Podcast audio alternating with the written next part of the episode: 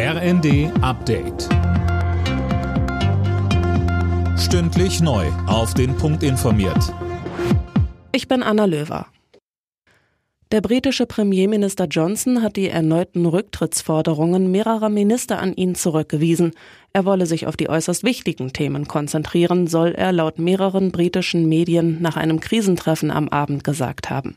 Außerdem entließ er Bauminister Michael Gove. Gove soll Johnson zum Rücktritt aufgefordert haben. Zuvor waren mehrere Staatssekretäre sowie der Gesundheits- und der Finanzminister zurückgetreten. Grund Unzufriedenheit mit dem Führungsstil des Premierministers. Klimaschützer laufen Sturm gegen den Beschluss des EU-Parlaments, Atomkraft und Gas als nachhaltig und klimafreundlich einzustufen. Sie sprechen von Greenwashing. Österreich hat bereits angekündigt, vor dem Europäischen Gerichtshof zu klagen. Die Bundesregierung betonte, man bleibe bei der ablehnenden Haltung zur Atomkraft, werde aber nicht klagen.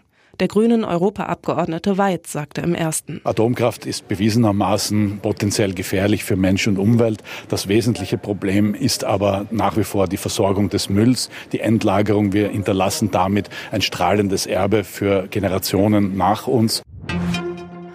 Geduldete Migranten, die seit mindestens fünf Jahren in Deutschland leben, sollen die Möglichkeit auf ein dauerhaftes Bleiberecht bekommen. Das hat das Bundeskabinett beschlossen. Wer dauerhaft bleiben möchte, muss seinen Lebensunterhalt selbst bestreiten und gut Deutsch sprechen.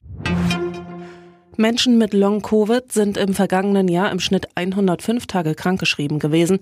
Das hat eine Auswertung der Techniker Krankenkasse ergeben. Symptome seien vor allem eingeschränkte Belastbarkeit, Müdigkeit, Atemnot und Kopfschmerzen.